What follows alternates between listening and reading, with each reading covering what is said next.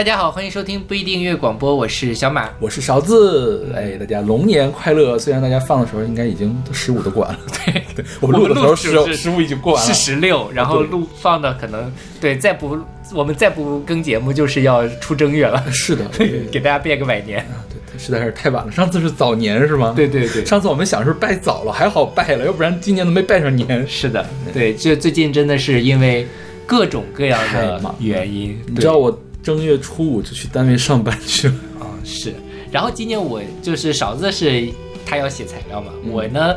我我要备课，我今年哦，对对对，是我今年春节过得还比较踏实，因为我原以为今年不用写基金，嗯哼，结果回来了，然后我老板就说：“哎，你那个什么什么写了吗？”我说：“我今年不想写。”他说：“你必须写。嗯于是我就在写基金。OK 然后，然后这一周我们要这个录节目，我们下一周下一周勺子要出去，对，对要要出去、在北那个京对。对，然后所以我们之前的这个听众选择榜。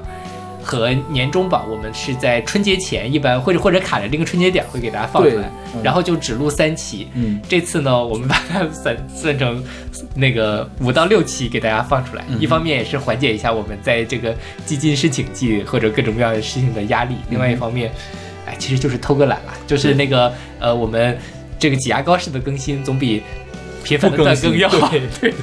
真的是非。常的抱歉，我们好久没有断更了，疫情的时候断更过是吧？对，然后还有一次是我们一块儿去那个黑龙江，那一次是断了一个十星期的一的时候，也就是最近的事情。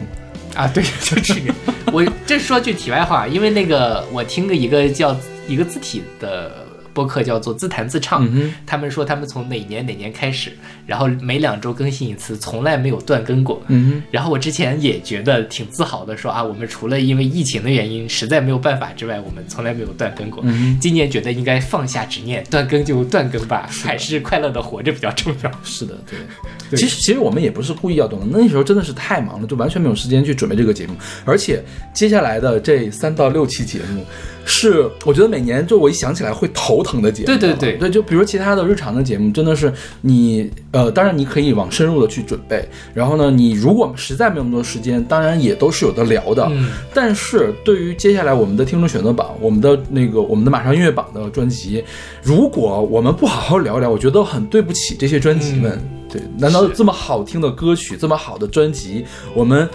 不去准备一下，就是浪费了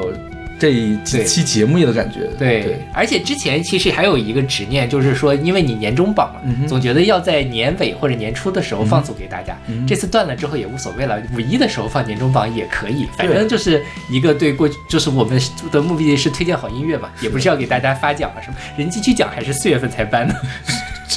我们还是给咱们就不要去蹦这这些了，干嘛呀？可以了，可以，没有人关注我们。是，所以就是希望大家能够这个在通过我们的这几期听众选择榜跟马上音乐榜里面，让大家能够发现一些过去一年的好音乐。嗯哼，然后在开始节目之前，先来宣传一下我们各种平台。我们一个微信公众号叫做 b n FM，大家可以在上面找到乐评推送、音乐随机场，还有每期节目的歌单。在每个推送的后面都会有勺子老师的个人微信号，可以通过那个加他的好友加入我们的听友群。我们还有一个网站叫做必定点 me，就是必定的全拼点 me，大家可以在上面找到使用泛用型播客客户端订阅我们节目的方法。另外呢，我们每每期节目啊，当然这期节目就是没有是例外了啊。其他的常规的节目会邀请选歌嘉宾来为我们选歌。那如果你想参加这个企划的话，也可以加入我们的听友群。那么这个这期节目我们要放的是听众选择榜。嗯就如果你想参加这个听众选择榜的评选的话呢，也可以加入我们的这个听友群、嗯啊。对我每天都会发一首歌啊，这个迄今为止还是没有断过呢。是我甚至觉得，我突然有一个想法，嗯哼就是我们台的这个启动就是三月份嘛，我们的嗯台周年庆，以后我们听众选择就是年终榜就可以也是3月份不用了，我们明天还是如果能在春节前搞，还是春节前搞吧。彻底摆烂是吧？OK，那就是话不多说，进入我们今年的这个听众选择吧。勺子老师要不要先综述一下今年的情况？你知道我我刚才就是想到这个事情，我打开 Excel，我发现我连这个都没有算。哎、你其实我哦，那我我算了，我你有找找算是吗？对，哦今年我们在这个二零二三年的十一月一号到二零二四年的一月十号，然后勺子老师在群里面跟我们分享了三百六十五首歌，其中有一百五十七首华语新我歌。我我打个岔，其实是三百六呃三百六十四首，嗯，因为有一首歌我分享了两次，好吧就那个又是韩语歌，我分享了两次。OK 我自己没有发现，大家都没有发现。我后来检查的时候发现了，它怎么好像出现过两次？，OK。对，然后这三百六十四首歌里面有一百五十七首华语新歌，一百零四首欧美新歌，然后五十一首日韩新歌。，对，还有五十二首老歌，然后有四十二位听众，一共给出了四千六百八十五个评分，其中有三位听友是满勤的，每个都每首歌都打了，有九位听友评分超过了三百次，十位听友评分超过了两百次，十四位听友评分超过了一百次。然后，诶，非常辛苦，这辛苦邵老师也辛苦大家这个打分。主要是辛苦评分的大家，因为因为也有一些朋友或者通过小马或者直接跟我说，这有的歌真的是有一点点让人难以接受。哦，那就大家打一就好了。对，就是不是打一是 OK，但你还得把它听了呀，哦，那总得听一下吧，对，总得点开来听一听，是对。但是其实每一年就这个歌入选标准，基本上就是勺子认为还可以的歌曲，嗯对吧？对当然就是每一年我们的，大家也都知道我们两个的口味比较比较跑偏，对对对，是，嗯，但是说实话，有一些歌的最后能排到前面，我也是挺没有想到的。今天我们会给大家介绍华语榜的前五、欧美榜的前三，然后日韩榜的第一和老歌榜的第一啊这两期给大家介绍。啊，这两期这两期对，这期我们就介绍五首华语华语榜，对对对然后华语榜的第五名，我就是没有想到。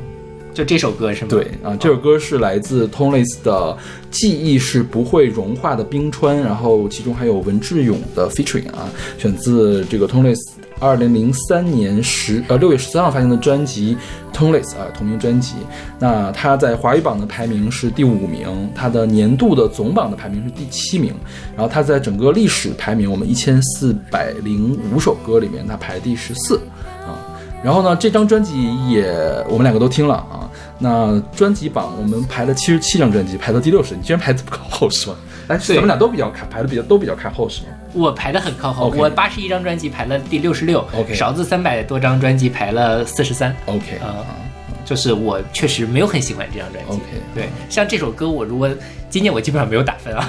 如果打的话，我可能也只能打到 B，我不是特别喜欢这首歌。OK，所以我就我其实很纳闷儿，大家为什么会喜欢这首歌？当然有一个可能是因为这首歌我们放的比较晚，嗯就评分的人数没有那么多，就很可能就是呃最广大的大众们并没有给这首歌评到分啊。当然我们还是做了一定的处理的，我们尽可能去呃消除这种随机误差，我们有一些比较复杂的这个假设和这个计算的方法。我们现在这个 Excel 表，我觉得 Excel 的算力都不太足以让它。好吧，计算了，就是每当我要插一列的时候，就是因为它整个表都要一块儿算。嗯我如果用我自己电脑 Excel 去插的话，我的电脑就会卡住五分钟，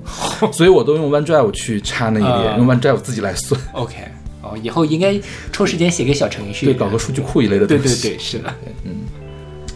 这个 Toneless 是一个宁波的乐队，它一一年的时候就成立了，之前好像一直都没有发什么专辑，好像是。对，吧这是他们的第一张专辑。OK，对，嗯，然后他们的这个主理人叫车逼逼，也不知道为什么叫这个名字了啊，应该不是本名啊。然后他们不是宁波的嘛，他们跟那个谁关系很好，那还朝啊对，还朝给他们做了一首歌叫《刺槐》，嗯啊，但是这张专辑是这样，呃，我的 Spotify、QQ 音乐的版本里面都没有《刺怀》这首歌，都是放在了其他里面去，但是网易云音乐里面收了《刺怀》这首歌。OK，所以我我当时听了一下，我觉得刺怀那首歌的风格呢，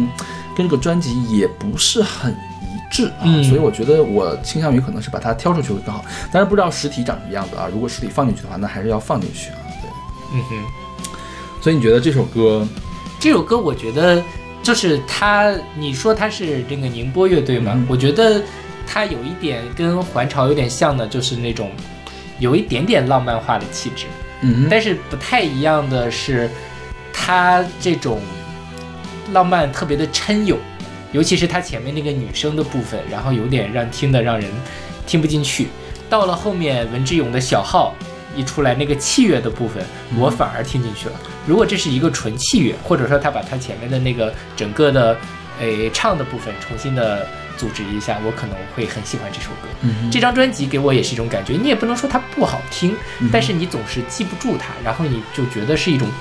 粘稠的呼在自己耳朵上的那种感觉。OK 所以整体上我不是特别喜欢这张专辑。OK，反正我挺能理解你这种感受的。然后我自个岔啊，文志勇是哪个乐队里面的？文志勇他他是给窦唯的不一定乐队，不一定乐队是吧？不一定是走什么风格的，是不是就是这个风格呀？我总觉得这种抻悠的感觉是文志勇给他的。但其实我觉得还好，因为呃，文志勇最为大众所熟知的是他那年上了呃乐队的夏天给嗯。卡西卡尔改编那个《欧乖》去吹这个小号，OK，呃，那个那场他是他是有一种有点爵士化的那种感觉。OK 就是小号嘛，现在很多的这种新潮的乐队都特别喜欢拿这个东西去做，嗯。这部分我其实是不讨厌的，嗯嗯，但是它前面的那个人声的部分是我不太吃得下去的一个东西，嗯反而我觉得文志勇是在给这个呃这首歌加了很多分数。OK，哦，那那就跟我的印象非常的不一样。为什么呢？因为这首歌是这张专辑里面最抻悠的一首歌，嗯其他歌跟这首歌的风格明显不同。嗯因为这首歌就是有那种叫是，也不叫钉鞋，就氛围乐啊的那种感觉啊，是拉的特别长。因为你看，它这首歌叫做《记忆是不会融化的冰川》，然后他用冰川去做隐喻，我觉得他想描述的是一种时间流逝。记忆持久的感觉，嗯。因为你想做时间流逝，然后你还有个冰川的这个意象在那儿，它好像是亘古不变的这个东西，所以它就有一个特别长的这个特别悠远的这种感觉，嗯嗯然后加上它加了自赏式的那种音墙在里面，呃，混响特别的大，就给人这种沉游的感觉。但其实其他的歌并不是这个样子，嗯。对。然后他的第一首歌，呃，intro 是一个问号，问号，然后他那个歌词里面引用了这个“不要温顺的走入那个凉夜”啊，嗯就是感觉是想说，我这张专辑是要有一个超越个体生命体验的一个东西。我觉得他的歌词写的很玄乎，嗯嗯嗯写的很玄。然后下首歌是叫钢琴家，就是这个第二首歌后面的钢琴家嘛。钢琴家开始就是一个怎么说呢？听起来是一个很悦耳的一首歌，旋律比较好，就是大家通常认为的那种流行音乐的那种好。然后呃，这个就是从他的儿时回忆来引入。前面说记忆是不会消失的冰川嘛，好，我开始儿时的回忆。然后我小的时候想要干嘛，然后我将来想要干什么。开头是一段钢琴，中间有一段史诗化的那种摇滚，最后又回归到钢琴。然后再下首歌《透明人》，透明人从这个时候开始，因为你像这首这个即使不会融化的冰川，它整体是一个氛围化，但是那个氛围化并不是那种让你感觉到很开心的氛围化，是有一种怎么说呢？嗯，总之不是开心，然后也不是特别的悲伤，就是你没有什么特别明确的感情，但是这个感情是有一点点向下的那种感情。那么直到这个透明人的这个地方，我觉得他明确的点出来了，就是他用了很多的比较丰富的这种比喻吧，然后用一个小调式的这种东西，然后稍微有一点点悲凉，稍微有一点点无奈，然后写他自己的这个迷茫。当然，我觉得它里面那个口白啊，也让我有点不是很喜欢，对，因为我觉得口白这个东西慎用。后面还有一一个专辑经常用用口白呀、嗯就是我觉得那那个人就没有他妈用的好。一会儿我一会儿我再说。然后透明人，透明人之后，再下一首叫《笨蛋》，《笨蛋》这首歌就完全的不安静。它呢开场特别像零零年代的流行曲，流行曲像梁静茹或者是孙燕姿或者是李思松写出来的那些流行曲，听起来很开心，在唱落落点是我有什么烦恼呢？然后唱一半之后，后面就开始急转直下，嗯就开始抖直起来了。然后呢，同样的那个旋律的那句词儿，从“我有什么烦恼呢”变成了“我有什么办法呢”啊。其实并不是我没有烦恼，而是我没有办法，所以我只能让自己显得我没有烦恼，就是一种阿 Q 式的这种精神的胜利法。然后下面一首歌叫《梦岛》，那刚好在前面《笨蛋》里面就提到了岛的这个比喻，那这个岛的比喻就像变成了下面一首歌，相当于是呼应上了。包括《梦岛》里面也用了一些这个呃比喻的意象吧，然后跟在《透明人》这首歌里面也是有出现，说明这两首歌是连在一块儿的。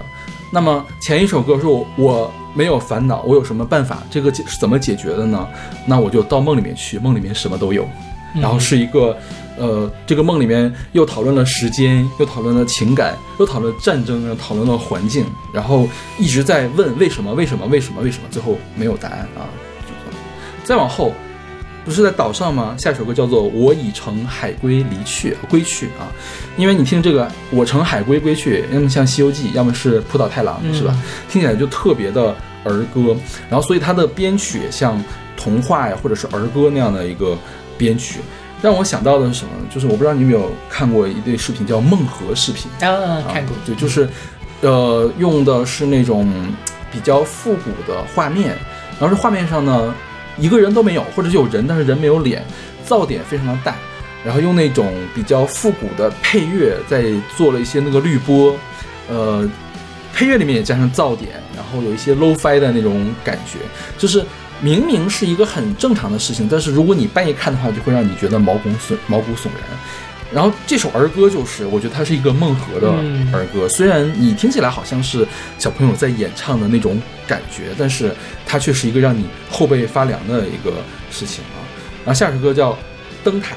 灯塔呢这首歌里面透明人这个意象又出现了啊，但是这首歌就跟前面的风格不一样，它就会变得更加的温柔，更加的真挚。就是说我终于从这个噩梦里面要醒过来，然后我终于要看到怎么。是一个办法了，它最后的一个落点，起码在音乐上是一个积极向上的这个感觉。虽然有积极向上，但它本就是大面上那种还是迷茫的一个感觉，但是迷茫中又带着那么一点点希望啊。然后最后首歌叫《浮游摇篮曲》啊，就是真的很像一个摇篮曲，编曲也很简单，它是拿浮游去做自比。就好像是沧海浮游的黄粱一梦，就是他的这整张专辑。所以我觉得，我我做了这个文本分析之后啊，我觉得他这整张专辑的逻辑概念是非常完整的，包括他像我说的有一些称有的地方，他是自洽的，他也要称有，所以他要表现出来那个东西。从这个角度上来说，我觉得这张专辑还是蛮不错的。对，但是我就是他这个概念，我其实是 OK 的。对我有两点不太。觉得做的不够好吧？第一就是他的音乐没有撑起来这个概念，我觉得，因为我没有特别认真听这张专辑，啊，就是因为勺子的前五十我都会听一下，听一听我就觉得嗯无功无过，我就给他排在比较后面的位置。然后另外一个就是说，我现在有一点点吃不进去这种特别宏大的，就是或者说它很复杂的一种。表达，嗯，就是比如说像今年我们年终榜的比较靠前的，无论是孙大四啊、夏之雨啊之类的，他当然也有他的概念，但他那个概念其实是比较具体而微的一个概念。嗯，呃，听这种特别大的歌专辑，就有点像在写我我自己写基金，就是说你哦，我那个概念宏大叙事特别说这个重又重要，那个又重要，但是好像你其实看不到。诶，细节它没有办法真正打动你，因为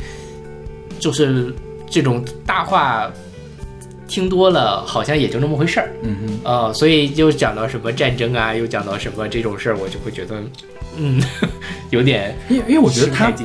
他在讲战争，他不是想讲战争，就是他把战争当做一个素材而已，他不是想严肃的讲。战争，嗯，我觉得他他其实啊，就我们说格局的话，他们格局并不大，他还是自己迷茫的这个事情。归根结底，用一句话概括啊，但可能不准确。我觉得 Tony 可能有自己的想法。我觉得还是因为他本身不知道该往哪儿去，然后导致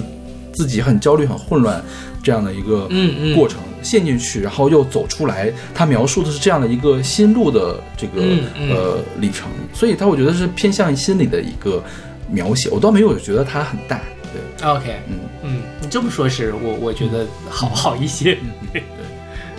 像我觉得这种专辑，就是他在音乐上，说实话，这首歌没有很吸引我。你知道我为什么听这首歌吗？为什么？因为耳弟选了这首歌。就耳弟每年他出年终榜的时候，我会查缺补漏一下。我发现我没有听的专辑，我就再补一下。我是在这个里面补到的这个。嗯。因为当时在耳弟里面捡到很好的东西，比如邓佳宇，我是在耳弟的那个 list 里面捡到的嘛。我觉得这样还是。不错吧，就是也没有排到很靠前，倒是了。嗯，是。OK，那我们来听这首来自 Tone List featuring 文志勇的《记忆是不会融化的冰川》。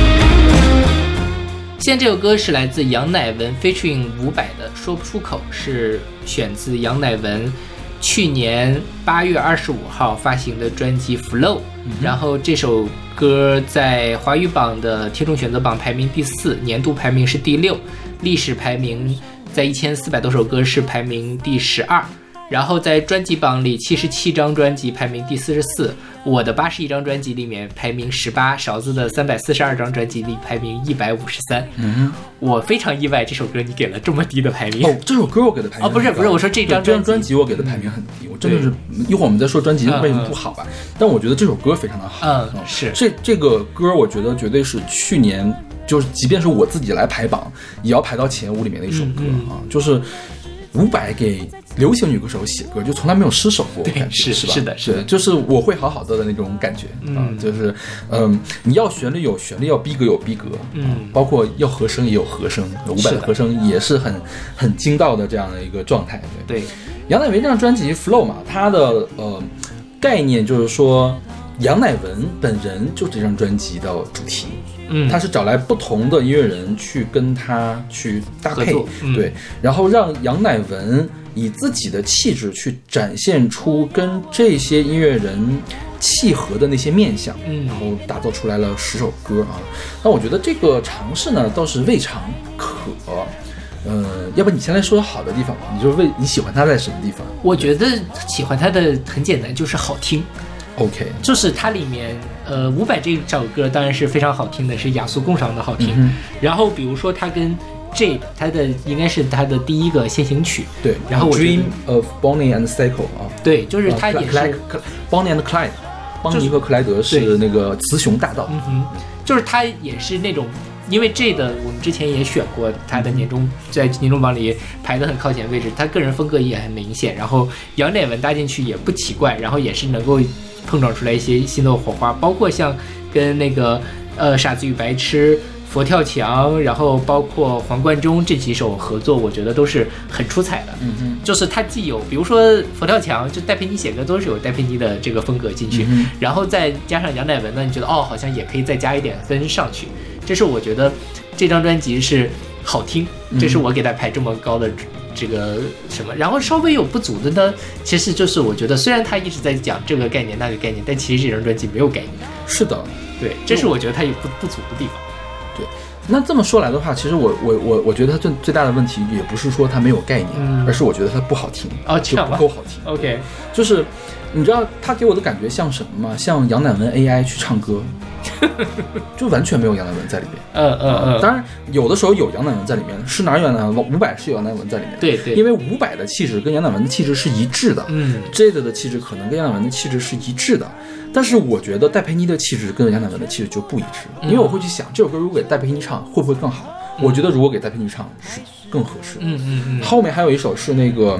呃，戴佩妮那首歌叫什么？叫《堕落》是吧？唱分手情歌，坚强的难过是吧？啊嗯嗯然后我觉得就给戴佩妮唱的更更合适。你像其他的女歌手有没有给杨乃文写过？有，陈绮贞给杨乃文写过《证据》是吧？对啊但我觉得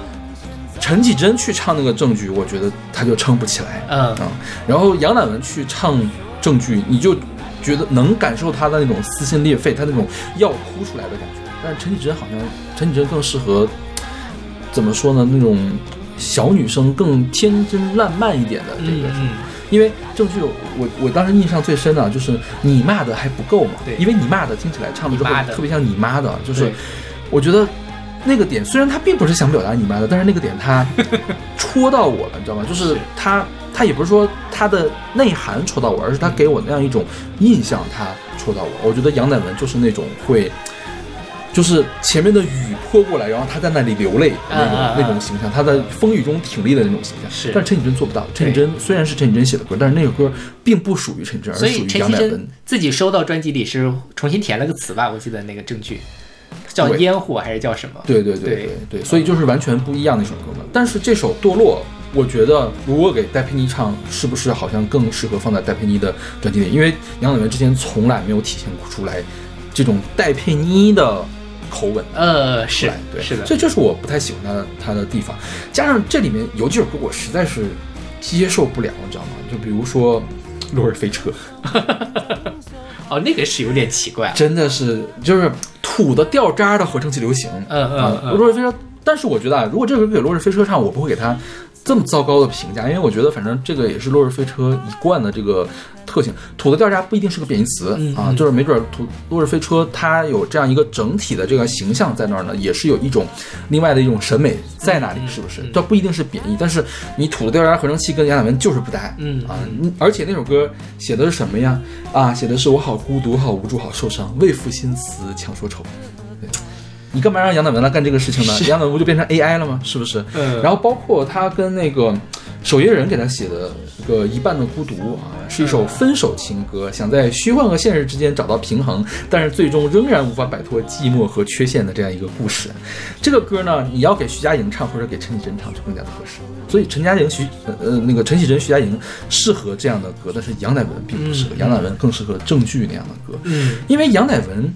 他其实不太适合去演绎一些缠绵的、特别内敛敏感的那种东西，他比较适合去做外放的事情，所以伍佰就很能调教出来一首很好的歌。对，是的，这这些歌弄起来的话，我觉得就真的是有点浪费了杨乃文他的这个东西，而且也让杨乃文自己本身的定位丧失了。嗯，那如果要一个 AI 的话，我让 AI 去唱多好，是吧？是所以这是我给这张专辑没有那么强的、那么好的评价的一个东西。当然，我觉得可能，呃，这是我第一次听上，我也觉得很新奇，嗯就是杨乃文可以跟这么多人去合作。但是由于有实在是听到了一些我不太喜欢的歌，所以我在反思啊，我就开始想这个合作是不是可以加分的一个东西。当然嗯，这可能也是我对杨乃文的一个私心，就是我太希望看到的养老人是什么样子的。当然，养老人他肯定是有这个自由去追寻他自己想要做的东西，但是不得不说，我们前面提到的这几个做的并没有那么好。嗯嗯嗯对，是的。然后说到杨乃文这张专辑，今年 其实还有另外一个类似的就是音乐人跟很多人合作，就是卢冠廷的那一张。OK，对，那张勺子其实给分给的更高一些，对吧？嗯我记得因为我觉得跟卢冠廷本人气质是合的，是，但这那张我觉就得比较平淡，对就有点无聊，是吧？有点无聊。对，有有一两首，比如说他跟林嘉倩那首当然是好听的了，但其他的就是，呃，有一种感觉，就反正是在听一首很在听一张比较中规中矩的港港乐流行曲，然后那个人他 featuring 的那个人在不在，好像也没有太大区别。嗯但这张有点太统一了，有对，所以这张就太太混杂。对，就像我想听这个，我会去听这个的专辑，更何况这个专辑也并没有那么好听，是吧？傻子白痴，我可以去听傻子白痴的专辑。啊傻子白痴这个里面也真的是唱谁的歌就是谁的味儿，啊这是让我受不了的一件事情。今年那个傻醉白痴发专辑，应该在我们前二十。在我们前二十，我们到时候会说的。对，是伍佰也发了新专辑，但是伍佰那张专辑我没有那么喜欢，勺子给分很低，对我没有给到 A 减，对我给到了 B 加去了。是我给的还蛮高的。对，但是我觉得如果大家很喜欢伍佰，可以听。我我觉得是这样，就是大家不要太相信我们两个的评级，因为我今年听歌的时候，因为比较忙嘛，是没有特别多的时间去细致的听听专辑。我觉得比较细的听专辑，就是你想去对一个专辑做一个相对客观的评价的话，是需要像我们准备节目这样来听专辑的。嗯就是你去分析每首歌音乐的特点、文本的特点，然后每首歌和每首歌之间的这个关系，你才能判断这张专辑是不是一张好专辑。其实我在准备这期节目的时候，发现我是有一些评价是不太对的，但是我们既然已经盖棺定论，给了给了评分了，就这样，反正我们也是为了推荐专辑，即便不太对，但是我觉得起码我推荐的歌都值得大家去听一听啊，对对哪怕你觉得不好听，你尝试去试一下，试一下嗯，对啊。对，毕竟还有小马也觉得很难听的歌，一会儿我们再说。OK，那我们来听这首来自杨乃文 featuring 伍佰的《说不出口》。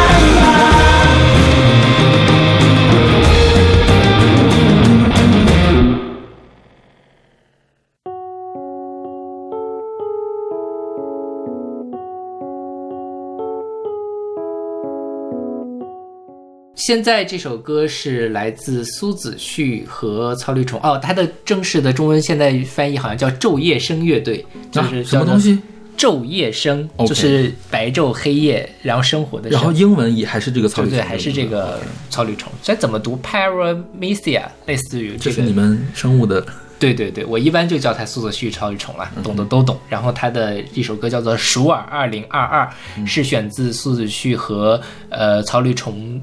二零二三年十月八号发行的专辑《泪水与共》。然后他的呃排名华语榜是听众选择榜是第三，年度排名是第四，在历史一千四百首歌里面排名第八。这首歌也进入了我们的年终榜，在我们的七十七张专辑里面排名第七。然后我的八十一张专辑里面排名第十五，勺子的三百四十二张专辑里面排名第四。我是没有预料到有一天苏子旭的歌居然可以进到我们听众的选选择榜的前五，嗯，然后我也没有预料到苏子旭在我这排名居然会比在小马这排名更高。说 我也没有预料到这件事，尤其是后面这件事，因为他几年前在我听苏子旭排名很高，勺子就说啊，这不就是那个唱功很差的腾格尔之类的一个评价，对，但是好像这这一两张都是没有你比我，而且都是你比我排的高，而且他都没有唱功很差，他唱功很好呀。啊，就是他终于舍得用他的唱功了。我觉得苏子旭不是唱功不好，他是故意那样的，嗯嗯他是故意的。，OK 这 首这张专辑里面也有一两首歌，他是故意唱的不好的那种感觉。对 OK，这张专辑，这个舒尔二零二二啊，我我猜想啊，你这张专辑不是特别喜欢，是不是跟那个 Tonis 的感觉是一样的？有一点太抻悠了。是的，对嗯，我觉得你最近就不太喜欢听这种抻悠的歌。这就听着很不爽快，说实话，嗯。OK，嗯然后那个呃，这张专辑还有一个事情，我首先要向艾奥特老师真诚道歉，嗯因为我之前年前不是跟那个阿丽录了去年的我们俩看演出的这个盘点嘛，嗯哼，然后漏表了非常重要的一场演出，就是苏子旭去年三月份在江湖酒吧的一场演出。这场演出是艾尔远在德国的艾特老师给我买了两张票我去看，但是我竟然因为他不在我的那个秀动的 list 里，我就把它忘掉。OK，哦，那场我先说一下那场演出吧，就是呃之前。就是大概在二零年的时候，我跟艾一块儿看的第一场演出就是苏子旭的演出，当时是疫情刚刚放开一点，就是新发地之前，然后在第一波武汉的疫情之后的那个档口，北京的演出市场刚刚恢复一点的，我看的第一场演出，那一场演出苏子旭。也是在江湖酒吧，然后他们就抱怨说他们的巡演票房很差，大家都不去看他们的演出之类的。然后四年三年过去了，呃，二零二三年也是疫情刚刚结束的这个时候去看，人山人海，我根本就挤不进去。到最后我是在那个江湖酒吧那个，反正场地很小，我是看了一个黑白的一个监视器的屏幕 看听完了整场演出，天哪，就是挤到那种程度。但中间我还出去开了半个小时的会，天哪，然后就是当时他基本上就演的这一个东西，后来他们也开启了巡演，好像票房就不错。我觉得这几年也是苏子旭不断被大家认可的一个、呃过程。他唱的这里面的这个歌，我其实觉得。可能也是因为站着看那个黑白的，就是整个体验不是太好，因为人太多了，所以其实，呃，听感上会受一点受到一些影响。嗯然后再听到这张专辑的时候，那个感觉也就是有点听不进去，说实话。OK 对，但是呢，当我一旦听进去了之后，哦，我觉得哇，真的是好歌。比如说像这首歌，我也觉得是真的很好，无论是它的歌词，还是它的那个唱的，还是它的旋律的东西，都是非常值得称道的。嗯但是它需要有一点耐心进入到它，你才能够感觉到它的好。嗯哼对，这我听这张专辑的整体的感觉。OK，因为刚才 Tonis 他那个称佑嘛，我觉得他那个称佑其实是没有史诗感在里面或者史诗感比较少，他有的时候会用到有史诗感的东西来来营造，但是这张专辑他会大量的用各种各样的方法去营造一种史诗感，因为他讲的我觉得就是一个史诗。嗯他所谓的泪水与共，这个泪水是什么时候流下的泪水？是疫情流下的泪水，大家一块在泪疫情的时候流下了泪水，包括这首舒尔二零二二，舒尔就是说的一下就过去了，是吧？嗯说的一下就到了二零二二年，说的一下疫情就过去了。我觉得这首歌讲的就是这个事情。这个歌词当然也显得很隐晦，我觉得是在暗指那些在疫情里面失去的东西，然后在晚上在夜晚里面去伤感，去回忆这个所失去的这些东西，然后所回忆这个失倏而过的二零零零年、二零二零年到二零二二年这样一个状态。对，然后它整体是一个艺术流行嘛，然后你，我觉得当时我听的最惹我注意的是他的小提琴，嗯他的小提琴实在是太惹眼了，嗯甚至比苏子旭他自己的唱都更惹眼。然后这是一个史诗感的营造嘛，再有一个怎么营造史诗感？用腾格尔的那种唱腔，我觉得是从蒙古长调里面学过来的这个唱腔去迎来一个史诗。因为我觉得这个疫情它是值得一个史诗级的这样一个演唱在这儿的。对，然后这首歌提纲挈领，定下一个基调，我们要讲疫情，或者是疫情之后的事情啊。嗯那接下来就开始讲疫情，疫情完了之后什么？黎明到来了，所以第二首歌叫《黎明曲》啊，是一个爵士的歌，是那种浅吟低唱的。你会发现苏子旭用了完全不同的一个唱腔去演唱。然后感慨的是命运无常，我们终于迎来了黎明。然后第三首歌叫《一样苦》，我觉得它就是详细的去叙述了，或也不叫详细的去叙述，去展开了去叙述了，呃，大家在疫情里面遇到的这个苦难，因为它用了一个小调式的叙事民谣，像乡村乐一样的感觉。这里面还是有小提琴，但是这个小提琴就跟第一首歌里面那个小提琴是不一样。第一首小提琴是提供史诗感的，这个小提琴是提供叙事感的啊。然后以这个来起手，然后来写后面各种各样的事情，在疫情里面奋斗，在困难中迷失，然后最后还是要保持清醒、坚定信念这种感觉。然后接下来，接下来我们不是已经到了黎明了吗？我觉得他是在更深一步的去回顾过去的事情。下一步叫做红墙，然后这个红墙，其实我当时看的时候，我想了很多，我就一直没有想明白这个红墙到底是什么。因为它有有一个意象叫做高高的红墙，我觉得它可能是一个目标，嗯。我们要翻过去，或者它是一个权威，红墙在压着你，或者它是一个困难，嗯。我们需要打破它啊。嗯。总之这个说的又不是很清楚，总之它是一个挑战，嗯。啊，然后这个挑战在这个过程中，我们有勇气，然后也有希望，而但是这个希望可能是那种破釜沉舟式的希望，因为它里其中歌词说我们要跳入火坑，我们跳入火坑，然后才怎么怎么样，是一种破釜沉舟式的这种感觉。啊，这首歌它是吉他打底，小提琴还有小军鼓，加上腾格尔式的演唱啊，又是史诗的这种感觉。红墙完了就是大梦，大梦呢就有一个特别巨大的混响笼罩在上面，但它很奇怪，它的编曲仍然是乡村式的这个编曲，民谣式的这个编曲是比较清爽的这种编曲。这首歌是一个咏古的歌词，就是古往今来呀，岁岁枯荣啊，怎样怎样，就是一个更大的视野去看的这个东西。因为梦里面你你都怎么看都可以嘛，就是你可以做一个跟历史相关的一个梦。大梦完了追夜啊，又是在夜里面，吉他开场，然后呢，偶尔会冒出一点钢琴，但是这个钢琴呢，不是我们平时音乐会上听的那种钢琴，而像是家里面那种立式钢琴，放久了需要调音，然后你这个琴键摁下去，它不是一个清澈的声音，感觉那个琴声音要劈叉了那种感觉，然后呃，整体的感氛围是比较浪漫的，它叫追夜嘛，追这个字儿点出了这首歌要干嘛，就是要追求啊，追求要坚守，要追求坚守美好的这个事物。然后后面的这个电吉他一起来之后呢，还是给人一种夜晚的那种气氛啊，所以是追夜。追夜完了就是花冠，花冠这首歌你知道让我想到什么？让我想到了崔健。嗯哼，他的演唱很像崔，包括风格很像崔健，是一个特别宏大的史诗摇滚的一个开场。然后人声开始唱的时候呢，又变成了那种充满了不和谐音的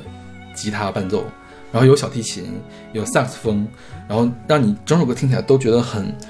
悲壮啊。然后说是夜深人静，想起了带着花冠的一个人，然后最后一段话就是像失控了一样去嘶吼。然后花冠下一首歌就是《泪水与共》，就是我们的标题歌，它也是用萨克斯开场，它是一个爵士的感觉，这就跟我们第二首歌去呼应了。但是好像第一句就开始走音，你知道吗？就是就是那个爵士的第一句就开始走音，然后包括苏子旭的演唱就回归了当时我不喜欢的那种演唱，是用那特别奇怪的那种轻声的发声。就是呃，所谓不奇怪的轻声啊，就是你那个音不该轻声的时候，它去给轻声了，变成一个气声了。然后包括旋律，不是像我们说话这么有韵律的去安排在旋律里面去，而是用一个不太规整的方式去安排进去。所以这首歌给我感觉很意识流，你知道吗？就意识流的去描述大家这种共同的经历啊，这种情感，不知道是友情还是爱情啊。反正它因为它里面一直在重复一句，就是泪水与共。爱的姑娘分担啊，就是因为它歌词一直都不是很懂。对啊最后泪水与共完了之后吧，到了一个中曲叫《缥缈的一滴》啊，是一个纯粹的这个钢琴，又是前面我说的那个不知道哪儿劈叉的那个嗯钢琴的这个音色，来感叹人生，伤感无奈，何时才能回归梦中草地？我的泪飘渺的剩一滴啊。然后后面就是一些 bonus，嗯嗯就是这个，所以我觉得它整个的意象是很完整的，从那儿引申出来，然后开始回顾，这是好像是我大梦初醒，看到黎明天亮，然后我再闭上眼睛，开始回回忆一下我之前的梦里面做了什么一样事情，最后我的眼角流下一滴泪，嗯啊，就是泪水与共的这样一个故事。对，我觉得苏子旭特别厉害一个点，就是他就是真的像在写诗一样做音乐。他把这些东西，我们其实这几年都经历了很多的事情，他把这些东西高度的，嗯这个，哎，我非常讨厌“凝练”这个词，但是我也暂时就是他把它抽象成了一个是最近写基金写太啊，就多是？对，就是非常，他们就啊 everybody 说啊，你要凝练你的科学问题什么什么什么的，对。但是我觉得这个这个词本身没有没有问题了，题对对对，就是说他真的是把它抽象成了一个很高的层次，然后他去。呃，用一种像你说的有点抑语式的、意识流的，像梦境一样的去传达出来。那如果你跟他能够产生一点共情，你就会完全把它带入进去。所以每次我听苏子序的时候，我就觉得我要花很大的能量，因为一方面是你进去了，这个过程要你出来还有个过程，对你出来的时候，你进去了之后，你更消耗你能量，因为你跟他就共情了，然后这个你就跟被他带着走，然后其实是挺消耗情绪的一个事情。但它是它非非常厉害。但，会让你非常的爽，是是，就好像你去跑了一场步，大汗淋漓一样的感觉，是吧？是的，是的，就这这是他那个什么，而且就是说，虽然他这张专辑的背景是在讲疫情三大疫三年，大家的泪水与共，但其实他他明说而且你也可以把它安排到其他的地方，是吧？对，因为其实我们现在疫情结束了，但是其实还是有很多问题没有被解决，然后我们的人生还会面临很多新的问题。那在面临这样的，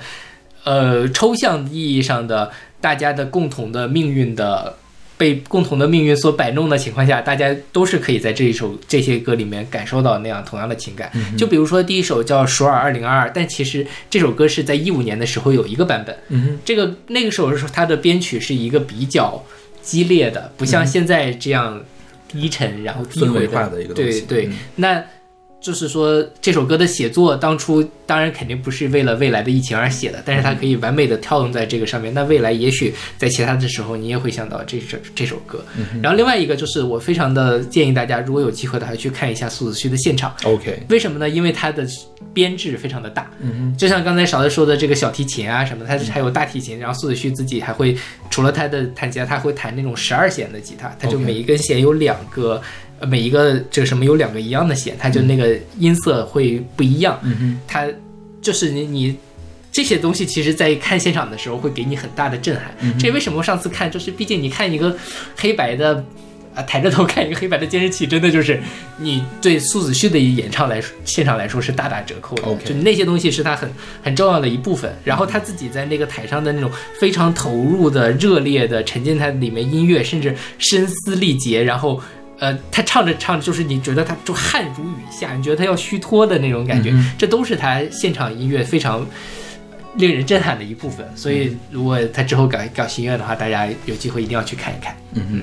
说起来，那个名字，苏子旭在 Spotify 上的这张专辑的署名是那个 S Z X 点儿，嗯嗯，就是它的数字系的首首字母的缩写加一个点儿。OK 一开始就没有搜到，后来发现居然这个样子，也不知道为什么他，我以为他要改名了呢，啊后来发现其他地方也没有改，嗯，不知道，难道是有人偷偷传上去的？也 有可能。对 应该不会吧？Spotify 不会干这种事情。OK，那我们来听这首《说二零二二》。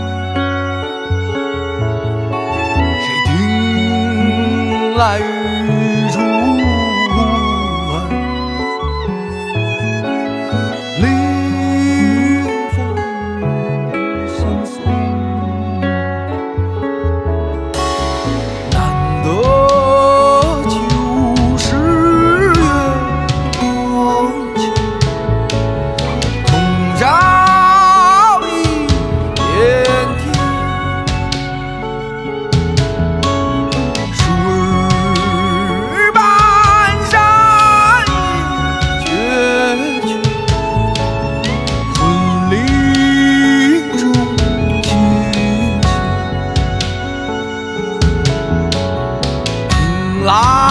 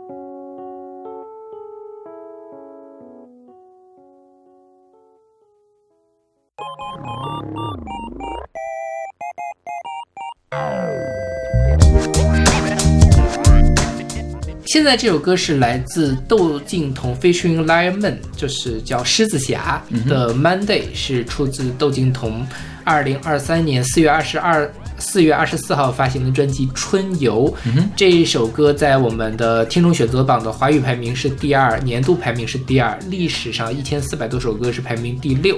它在我们的专辑榜里七十七张专辑排名第五十一，非常遗憾的没有进入我们的 前五十。OK，然后我的排名八十一张专辑里排名三十五，勺子的三百四十二张专辑里面排名七十八。嗯哼，嗯，这首这张专辑我也没有想到你的排名有点低。这歌也是，这歌我特别喜欢。嗯就我引用一下，今年好多就是 Hobbico Music 他们评了这个最佳华语单曲啊、华语歌手啊，就评了这首歌。就是他他有句话，我觉得说的很对，就是你听完这首歌之后，你可能在某一个。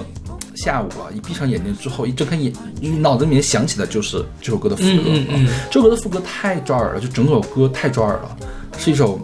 很棒的流行音乐。是的，但是这张专辑就是没有那么打动我。嗯哼。然后这张专辑不是叫 Monday 吗？啊，不是这首歌叫 Monday 吗？然后很多我一一个评论印象深刻，这就是一天班都没上过的人才能写出来的关于周一的歌曲。小朋友嘛，对，但就是确实，我觉得，呃，窦靖童这张专辑有点 chill，嗯，就是这种 chill，我觉得我猜想可能也是你没有那么喜欢他的。哦，那倒不是，我不是不喜欢 chill 的东西，嗯嗯。我觉得这个，我觉得它是有点无聊，，OK，就是就是没有什么值得去发掘的东西。啊，对，是的是是的，是的，嗯。对，就听了，就是喝了一杯很好、好喝的，呃，这个呃汽水，或者是这样，就是它太悦耳了。嗯，它悦耳到让我要反思一下，他这么悦耳，我应该喜欢他吗？就这种感觉，你懂吗？OK，啊嗯，我懂，对，是，因为我觉得可能是我心目中对窦靖童的要求有点高，啊，毕竟他爸妈都那么厉害，是吧？是，我在想，如果王菲唱这样这样的专辑，你给多少分？你能给打到 A 区吗？就会打 B 吧？我就对我我我大概理解了，我肯定会失望，对对吧？因为他有很厉害的作品，包括窦靖童其实也有很厉害的作品，是他前两张专辑我觉得都还是不错的。嗯这张专辑就是很轻松、很愉快、很悦耳、很听起来很开心，嗯嗯，然后像像是一个玩笑，不是玩笑，就游戏之作的对感觉，对对吧？对，听完你也不太会记得什么东西的这种感觉，对，就我做了一下文本分析啊，我觉得这张专辑它之所以叫春游，就是这个原因。嗯你想春游是干嘛？春游就是毫无负担，嗯对。你春游的春游的 Monday 跟你上班的 Monday 肯定是不一样那，倒也是，对吧？他要上班的 Monday 他就不能叫春游，嗯它整体都是以这样一个呃相对比较松散的一个大的概念嗯笼罩起来的。就比如说他第一首歌叫《早上好》，早上好就是那种慵懒呀、又闲适的这种感觉，呃，采样非常的丰富啊。但是让我比较受不了的，哦，对我想起来有个减分线，就是他的口白，啊对，就是你的口白如果做不到像王菲的《出路》那个样子，或者做到那个莫文蔚的《那么爱你为什么》的那种样子的话，你就不要用口白，对你 rap 都可以。他后面的 rap 我就觉得口白要精彩。是，啊，然后他的这个口白稍微有一点点做作，然后呢，演唱的就早上好那个演唱的部分，他应该是刻意的怪声怪气啊，这个怪声怪气没有贬义啊，虽然稍微也有那么一内内的这个做作啊，嗯对，但是我觉得这个做作，嗯，是跟他的整个音乐是自洽的，因为他是想营造这种自由自在的这个气氛嘛，然后用这个 intro 的这首曲子来引出整个他这个春游的这个概念啊。春游开始了之后，就是最开心的一首歌，就是 Monday 的这首歌，包括他那个 MV，嗯。也很开心，是一个复古的老北京的胡同的，就是大家对老北京。呃，快乐生活的刻板印象就是那个样子的，嗯嗯嗯。是 Monday 的这个样子。然后下首歌就来到了这个北京咖啡，就是他最做作的一首歌，嗯。非常做作的口白，然后加上了这个失真萨克斯，就是他那个萨克斯失真，我不知道他怎么做的处理，都有点像哇哇哇的那种声音了。然后关键是他这个他这个主题我很不喜欢，但是我觉得他描述的是平凡生活中的小确幸。嗯 这种感觉然后。然后下呃，北京咖啡跟下一首橘子汽水是无缝衔接的，就是衔接到就是我在准备的时候，我就发我他已经换了歌，但我没有发现，我说这首歌怎么这么长呀？嗯然后前后好像还有一点点，就是就是从。感觉上、感官上没有差异，但是感觉上好像不是说的一个事儿啊！你看已经换到下一首歌去了，无缝衔接过来的。然后它跟上一首歌开相比呢，它的音乐的东西越来越多，越来越像一个梦境的感觉啊，复古的情愫，梦幻里面的夏日氛围。然后这个橘子汽水是什么呀？北冰洋吧，是不是？就北京的橘子汽水是北冰洋嘛。然后他想讲的是，呃，橘子汽水已经成为了过去，我们下次去喝啤酒。我觉得可能也是，嗯，怎么说呢？就是那种成长的烦恼，在这种音乐里面的一个简单投射的这样的一个感觉啊。然后第五首歌叫中场休休息，中场休息用的是一个 rap 了，我觉得这里面是很偏向 rap 的一个口白，然后它的编曲呢跟前面相比就不一样，因为直到前四首歌都很 chill，这首歌的时候它的编曲就开始有进攻性了。然后包括它这个吟，它的旋律是吟唱，可它没有唱，它它的所有的歌词都在 rap，然后后面是吟唱，吟唱这个旋律它其实是很有张力的，跟前面那个 chill 的感觉是完全不一样。然后它那个声音就好像立起来了一样，原来那个声音是嗡嗡嗡嗡的含在嘴里面的，从这首歌开始，它的声音立起来了，就是从这个闲适的梦里面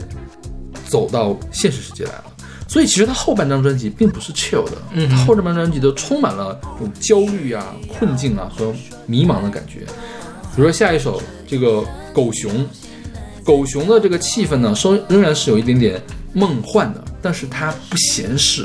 它不落地，它是飘在空中的那种落梦幻。它里面有个意象叫做沉甸甸的书包。什么叫沉甸甸的书包呀？是你作为一个成年人应该有的负担和责任，我是这么理解的。当然有可能不是这样的。然后我觉得他说狗熊背着书包嘛，这个狗熊可能就是自闭，嗯他被这个沉甸甸的书包给压着，但是他还得坚守着自己的这个书包。最后他想干嘛？他想去外太空，去抛开一切的束缚。看嘛？前面是落地的闲适，这个地方就是 Monday 要上班，真正的人嗯就是狗熊，他背着书包在上班。然后下一首歌是烟花，烟花也算是他这张专辑里面旋律比较好的，是一个流行 R&B，他的歌词的文字量非常的大。这首歌是他献给他妈妈的，嗯就是一直在用，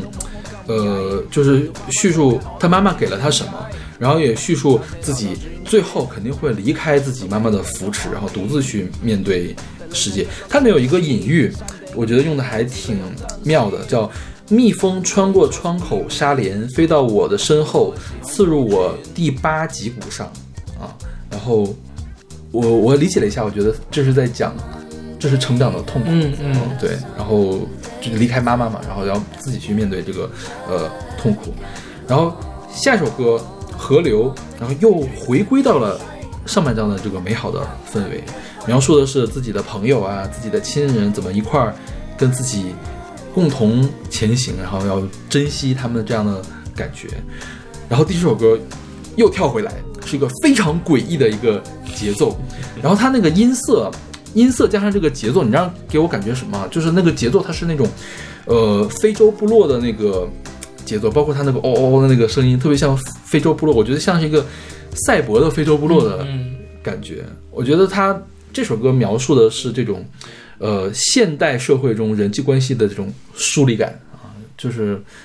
终于又回到了这种让自己焦虑的这个世界。然后最后一首歌它的结束啊，也是比较适合它结尾的一首歌，叫做《同一片天空下》。你听这首歌就特别像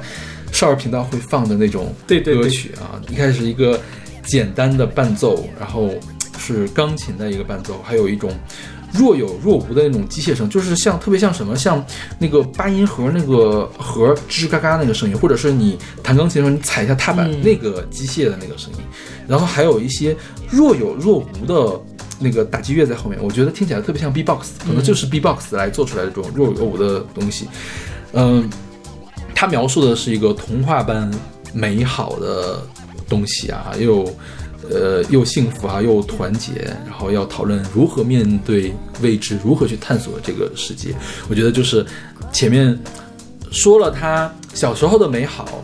然后到，中场休息之后说了他现在面临的问题，最后自己给自己讲一个童话，鼓励自己向前，这就是他的春游。嗯哼，所以我觉得他也是有一个相对比较完整的一个东西对在里面。是对，我我我我刚才想了一下，为什么我会喜欢这张专辑啊？就是我觉得我很难听到一个在华语音乐里面很健康的音乐。我觉得大家都活得很不健康，活得很痛苦，活得很拧巴。比如说像苏子旭，比如说像 Toneless，他也很迷茫，对吧？然后，呃，我昨天去看了，我跟阿丽去看了那个叫 Black Country New Road 的一个英国摇滚团的一个演出。嗯然后我当然没有之前从来没有听过他们的歌，但我觉得他们的歌虽然它有很多很痛苦的，很就因为他用是有点是那种实验摇滚，然后这个前前卫摇滚的那种感觉，各种各样的复杂的配器，但它最后它都会有那种有一点宗教感的，然后光芒冷照，然后突然间天亮了。虽然你也可以说他是自己假装跟自己和解怎么样，但总之你我觉得他们好健康。然后我在华语音乐里面，我就觉得我我其实可能没太理解你这个健康是什么，具体指的是什么？就是什么叫不健康？就是开心，开心。对，就是就是这张专辑给我的感觉就是开心，他的那种感觉让我有点像前几年王心凌翻红的时候，大家听《爱你》的那种感觉，听了就觉得啊，心里很舒坦，喝了一杯热水的那种感觉。嗯呃，就是，当然我也没有太研究他的那个歌词，但是从听感上会给我这样的，他又没有那么的过火，就比如说像王心凌的去年的那张专辑，我觉得就有点，诶，反正我不是也没有那么喜欢，但这张就是很很舒服，像贴了一个暖宝宝的一样的舒服，所以就是听了，我觉得呃，有的时候还挺需要这样的一种音乐，然后把你心里面的一些快乐的部分给调动起来。呃，然后呃，很多歌现在都做的比较的，要么特别的思想深邃，要么对苦大仇深。呃，对，但是这种感觉反而是一种现在听起来比较稀缺的一种东西。然后当你听到的时候，觉得很开心。因为你刚才一说健康，你知道快乐的歌，你知道我想到了什么吗？什么抖音歌都挺快乐的，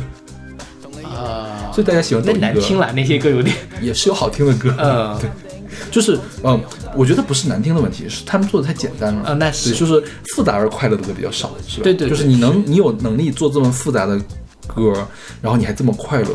我觉得可能是这样的人也比较少，是是，对就是他是他是衔着金汤匙出生的人，对。所以他可以无忧无虑的去做的快乐的事情。但我觉得其他自己打拼上来的人可能没有办法那么快乐。然后像，嗯，在最快乐的年代能有最大的创作余力去做出来的人比较少。然后当他能肆无忌惮的去做他想做的事情，他可能已经过了他最旺盛的那个阶段了。是啊，我们这边不点名的说某一些已经成名的艺术家，嗯已经发两三首这个单曲来圈钱的这种艺术家，是对。对，是，就是尤其而且比如说我又是窦窦唯又是王菲的粉丝，那我们这一代也是看着窦靖童长大的，对吧？窦长大可还行。就是你会觉得说他活的活的可听起来他人人生很很开心，然后很松弛，这就是会让人觉得哦。就也可以过松弛的生活，有人替我松弛，然后这又是我自己很欣赏的，呃，人，我觉得就挺开心的，嗯、就有种有一种这样的感觉，就是就是真的是，呃，对我觉得就是前几年听重新开始听《爱你》的那种感觉，就是啊，好美好，对，就这么简单。OK，OK，那我们来听这首来自窦靖童 featuring Lion Man 的《Monday》。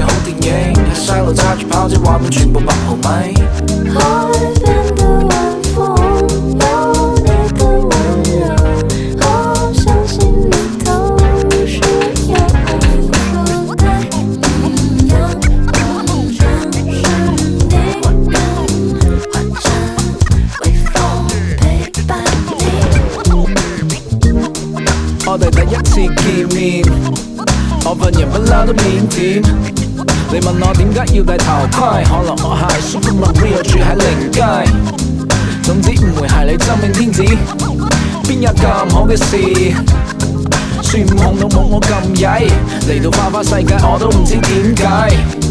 揸車兜兜轉轉，同你又嚟到海邊。帶你睇日落城市，山頂啲夜景好似霓虹燈閃。好高興初次見面，遇到你時空倒轉。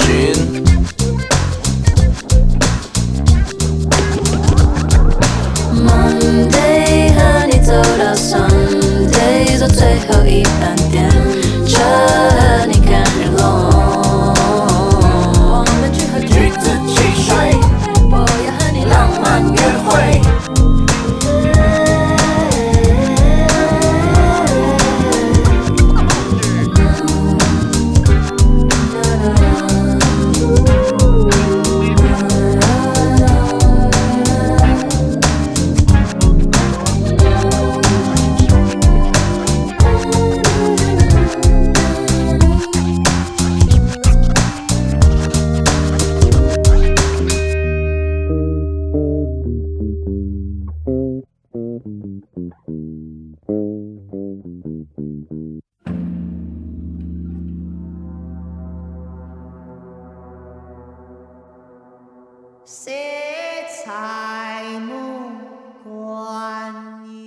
来到了我们华语榜的第一名，嗯哼，嗯，是来自春乐队的《人相识》，是出自春乐队二零二三年七月二十八号发行的专辑《春》。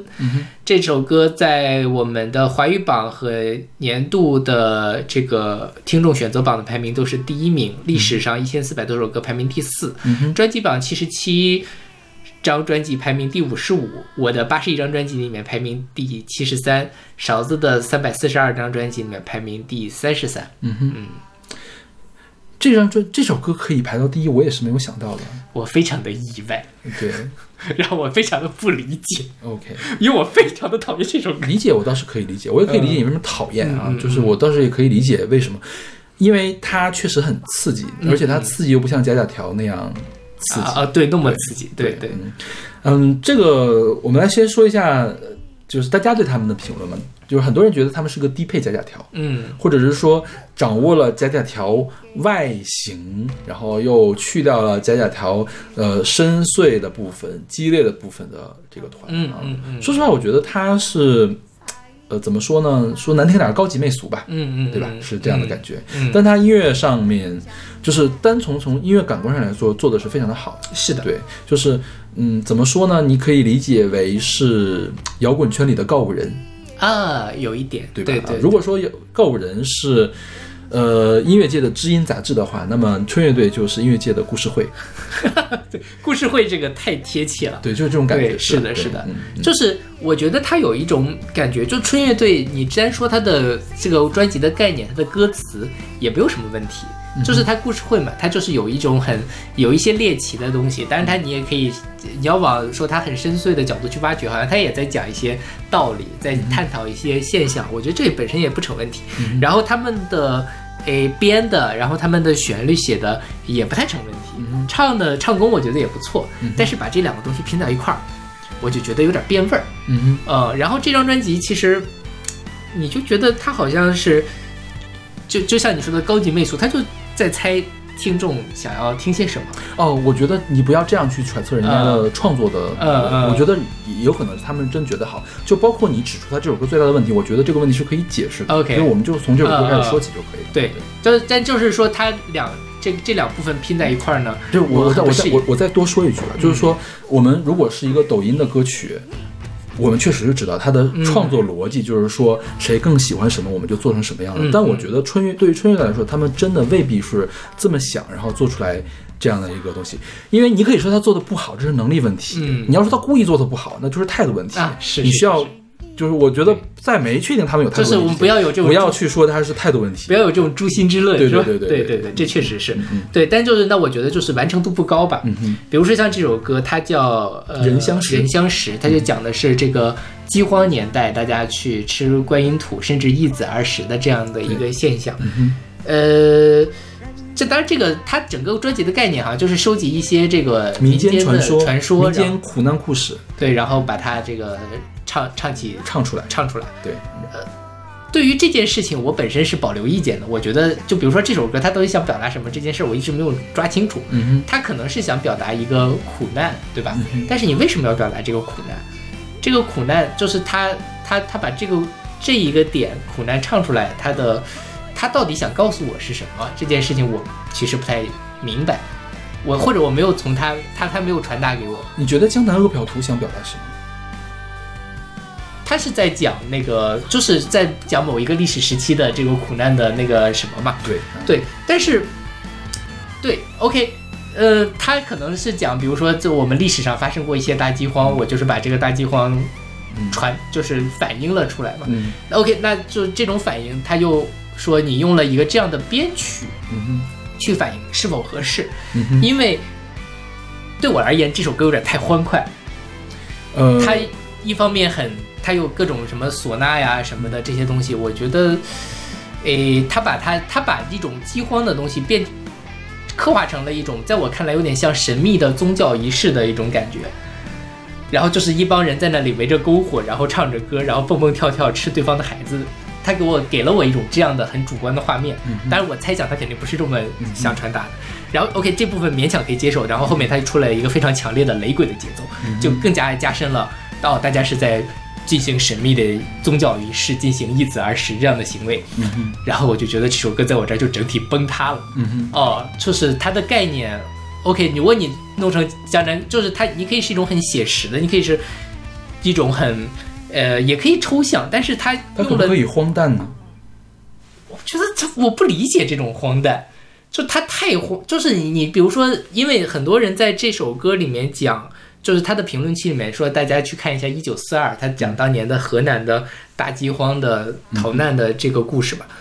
呃，但是我很难想象，比如说。把一九，如果冯小刚或者任何一个导演在拍河南大饥荒的时候，他用了一种非写实的手法去讲这个故事，用了一种类似于“鬼子来了”这样的东西去讲，我觉得嗯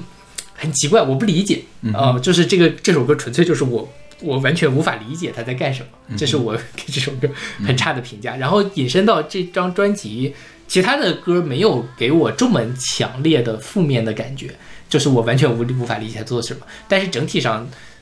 他让我觉得有点，诶，就是有点。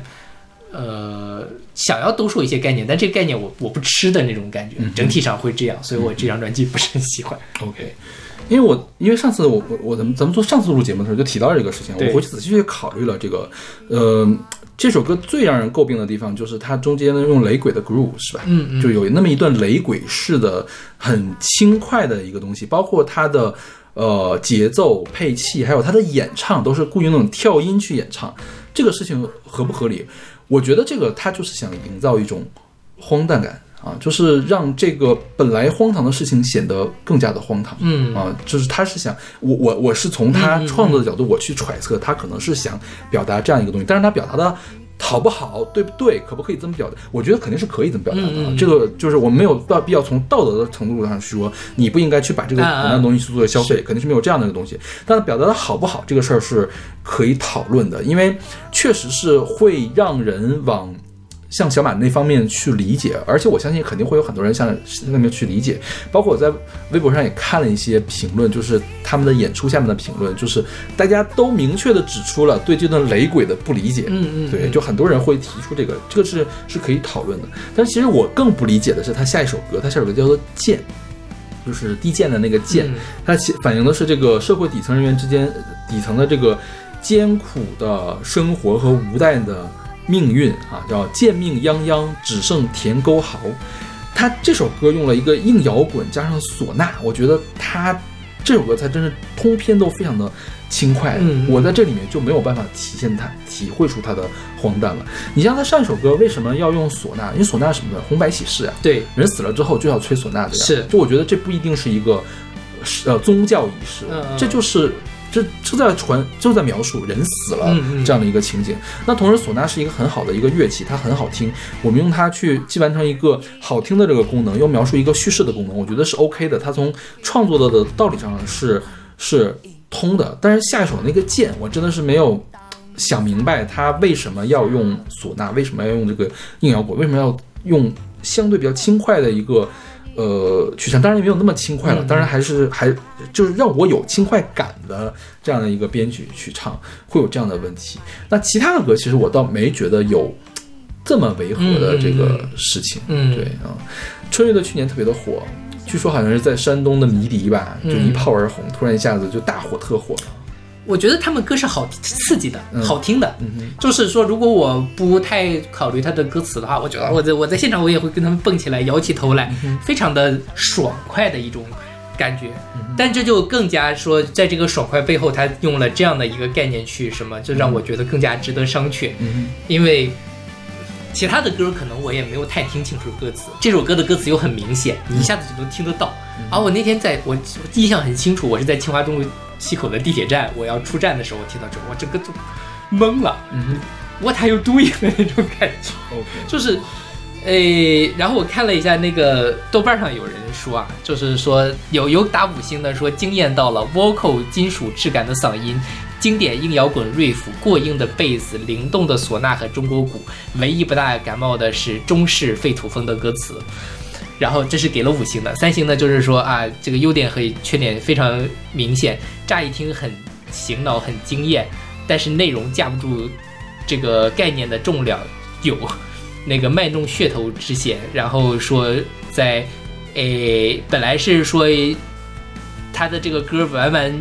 是浓浓的地摊儿风味，完全撑不起人相识、冥婚、丰都鬼城等沉重的阴间题材，沦落为坟头蹦迪的摇滚大金曲。然后说，继夏日海滩网红系甜水摇滚之后，丧葬摇滚可能是内地最有市场的类型。当然，我觉得这个人有点过于刻薄，但是他会有给我这种感觉，就是他就是两张两层皮，它的这个摇滚大金曲的皮和它的这个想表达的这个内核之间是完全脱开的。嗯嗯啊、这让我就是会让人觉得这是一个奇观风景片，对太奇观了，是吧？是然后我觉得为什么会很对大家胃口呢？它是一种摇滚梦核，啊是。是吧？是的，是的，对。然后他这个，我还我还也我也尝试着去理解了一下这个乐队啊，他就是说他这个访谈里面，他就讲说他。呃，从小到大，村里面的人会给他讲故事，说这个世间里面各种各样的千奇百怪，然后大人可能就是在吓唬小孩儿，但是我慢慢内心形成了一个呃幻想世界，然后在这个里面需要色彩，我就找到了戏曲的腔调；需要画面，我就尝试了唢呐；需要叙述，就加入了 funk 或者其他的偏律动的元素；需要情绪，就使用了凶猛的失真。然后感谢所有的听到的故事，让它变成了我们现在的这个音乐。新时代《聊斋志异》是吗？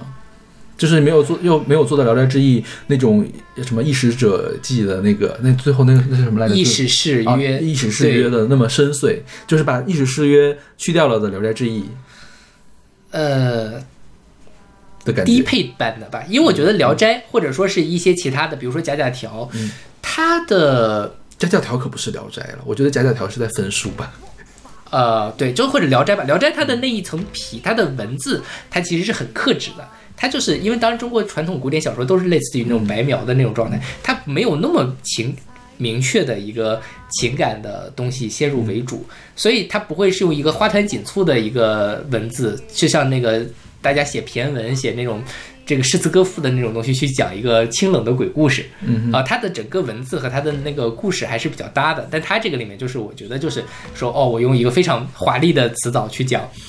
哎，聂小倩的故事啊，或者是呃那崂崂山那我道士的故事啊觉得大家可能真的是对华丽的概念不太一样。就是如果我我印象中华丽应该是走进时代，它叫华丽呢。你说那个编曲上是吧？对，就是哦包括编曲啊，包括用词啊，嗯包括演唱，那个才叫华丽。OK，对嗯对，嗯，对。但但是这个歌啊，这个第一首歌是个引子，嗯开始哭，嗯然后第二首歌就是叫阿发。阿发呢，讲的是阿发新婚痛失妻子这个故事。嗯一开始很低沉，后来就开始癫狂了。那其实他，我觉得这个可能是在讲底层人民的苦难啊，嗯但是他真的是没有特别明确的说他为什么要讲这个故事。第三首歌叫《寿》啊，讲的是有的老人办寿宴，然后同时呢旁旁边就有个老人可能孤苦伶仃，一个孩子都没有。然后呢，正好这个歌大量的用了唢呐，唢呐呢红白喜事都能用，嗯嗯嗯就是对做一个对比。然后它那个分段特别明显，前后都很吵闹，中间就间奏又很安静，但是旋律稍微有一点点俗。嗯然后第四首就是这个人相识嘛，第六首歌叫《剑》，刚才也说过，第首第六首歌叫《黄河的水》啊，这首歌是我没有太听懂要干嘛的事情。那他他说是这个歌词里面提到什么长江黄河都干枯了啊，这个听起来就特别不像是老人会讲的故事，特别像一个现代的环保故事。对，也不知道是他从哪儿听来的故事。然后第一首歌叫《丰都》，丰都呢讲的是这个丰都城的神秘和恐怖。然后呢，我觉得像是那种特别朴素的对死亡和呃地狱啊、幽冥世界的这种恐惧的感觉啊。前面一开始。他他其实，在音乐上做的很完整。一开始他怎么描述这个鬼呢？他是用那个吉他效果器的不和谐音去写鬼，然后用戏剧的念白去演唱，后面又有佛经，然后又有重金属，就把把这个鬼片儿，就鬼的这个场景，就或者你可以说是游乐园鬼屋，用一个音乐的形式描述的非常的好。我觉得它的音乐形式上做的好的，但是而且包括它中间的间奏的这个和弦走势，你知道让我想到什么？让我想到了韦伯的那个歌剧《魅影》。嗯，就是他真的是花了大量的心思，怎么样去搭这样一个形出来啊？但是其实我不太理解他要做什么。然后下一个就冥婚啊，冥婚唱的开场很像二人转啊，嗯然后又有唢呐，红白喜事都有唢呐嘛。然后下一首歌是叫咿呀呀，咿呀呀就纯粹讲了一个女鬼的故事，就是远处有个女鬼，那个女鬼过来了，就就这么简单的一个事情。然后你知道听起来像什么呢？像有那个中期的痛痒。嗯，就是就是叫什么来着，《公路之歌》呢，其实是一个痛痒，嗯但是呢，再稍微轻佻一点，嗯啊，就就要再更轻佻一点的那种中期的痛痒啊。最后一首歌是《野草》，《野草》就是唯一一首不讲鬼故事的歌，它化用了这个孩子的姐姐啊，就是我觉得它主要讲的还是自我的感受。所以从你做了文本分析，发现它这个文本啊，真的就是故事会的文本。对然，后不是特别的统一，但是它在音乐上有那么几首歌还是很很很很让人震惊吧，我觉得是嗯对。是的，是的，对，我觉得把他的这个，诶，他们把优点缺点优点缺点都很明显，对对对，他把他把他的野心收一收，我觉得还是未来更那个什么一点。对，就或者你你你要，我觉得音乐啊，就是说一种，比如说像你去讲讲叙述，你不去不去上价值，这其实也蛮好的。你也不一定所有的歌都要反映价值。我觉得像刚才说的窦靖童的小甜水儿。呃，就旗子汽水吧，也不是小甜水，没有那么差，就是那个比较开心的东西，就是把那个氛围做好也可以。他们把这种，呃，中式恐怖或者什么做好了也可以，但就是不要我觉得就是不要你你你就踏踏实实把你先把你的恐怖氛围做好，然后你再想就要去表达一些很宏大的话题。像这首歌，我觉得就完全是超载了。呃，就是其他的那些，比如说你就讲一个冥婚的故事，形太大于神了，是吧？就是形复不了神。是对吧对对对，就讲一个冥婚的故事也挺好，挺有趣的。你像血肉血肉果汁机，很多因为我们其实也不太听他们歌词吧，也听不懂，我觉得也蛮好的。但是对，那你就完全做成那样的，我觉得也没问题。嗯，就刚才说橘子汽水，我觉得那首歌一点都不甜水，就是你仔细看的话，妈的这是个苦水，呃，讲的是我我们以后喝不了橘子我们要喝啤酒。我没有说单说那首歌了，我说那他那个整个专辑那种感觉了。所以所以我现在越就是我现在在回忆刚才那个专辑，我越来越觉得窦靖童的专辑真的是做的还挺挺妙的。啊，是，就是对，我觉得，哎呀，反正是很复杂，我不知道，也许我过几年春乐队再放一些新专辑，我会喜欢上他们，也说不定，因为我觉得他们是有才华的，嗯。他们才华很明显，就他的这个编曲，他们的旋律写的其实也好听，很上口，尤其是我觉得在一众网红乐队里面，他们是比较出挑的了，已经，嗯对，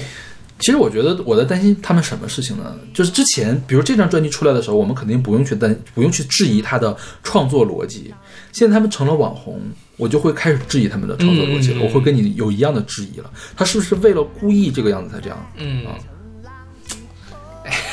很难受。看看他们之后的表现吧。对，但据说他们票房非常好。就但是即便他们表现成这个样子，你还是不能去诛心，是吧？哦，对对对对对，我纯粹是这首歌是有点嗯，超出我的底线了。OK 嗯，这张专辑我没有评价，评价也没有那么那么差。嗯，对，虽然但这首歌真的是给我让我对他们第一印象就很差，因为这首歌的歌词又非常明显。嗯我没有说你去诛心了，啊你不要那什么，我是说，我说我是说将来在他们在那什么的话，对对对对对，大家还是只论作品嘛。嗯，是。OK，那我们这一期关于听众选择榜的华语部分就为大家放送到这里。嗯，然后我们其实也是录了蛮长时间了。是的，对，我觉得下一期可能就没多长，是因为下期我没有完整的听，就是没有完没有准备完整的讲整张专辑。OK 啊，行，那我们这期节目就先到这儿，我们下期再见。下期再见。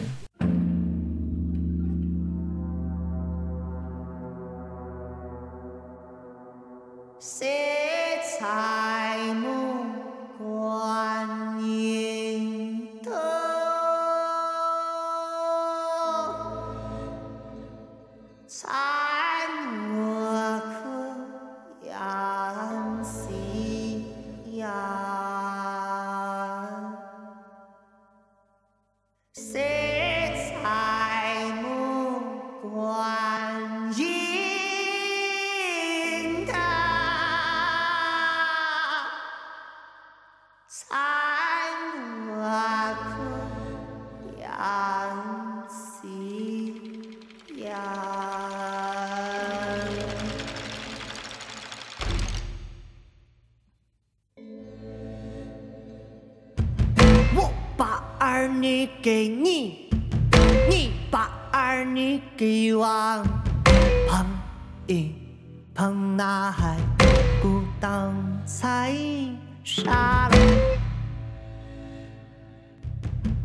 我把儿女给你，你把儿女给我，捧一捧那海孤当彩沙。人像在乘浪击空，人像在白骨闭眼，人像在乘浪击空，人像在白骨